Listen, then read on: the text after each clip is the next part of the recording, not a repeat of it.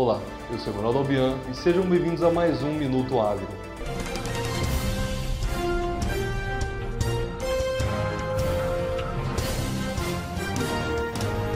Foi enviado ao mercado externo mais de 101 mil toneladas, superou em 37,7% o mesmo período em 2020. No caso do volume embarcado, 101 mil toneladas foram 34% a mais do mesmo período do ano passado, que foram cerca de 76 mil toneladas. No caso das toneladas por média diária, houve um avanço de 33,98% no comparativo com o mesmo mês de 2020. Quando comparado ao resultado no quesito da semana anterior, observa-se uma baixa de 12,5%. Produtores de carne e leite, especialistas em melhoramento genético bovino, comemoraram um marco histórico para o estado de Mato Grosso. O lançamento de dois novos laboratórios de produções de embriões adquiridos pela ABS.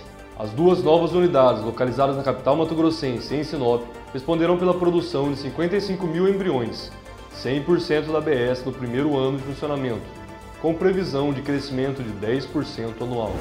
A semeadura do milho 2122 chegou a 33% da área estimada para o centro-sul do país, ligeiramente acima dos 31% do mesmo período do ano anterior. Os trabalhos seguiram concentrados nos três estados ao sul, como normalmente é em setembro.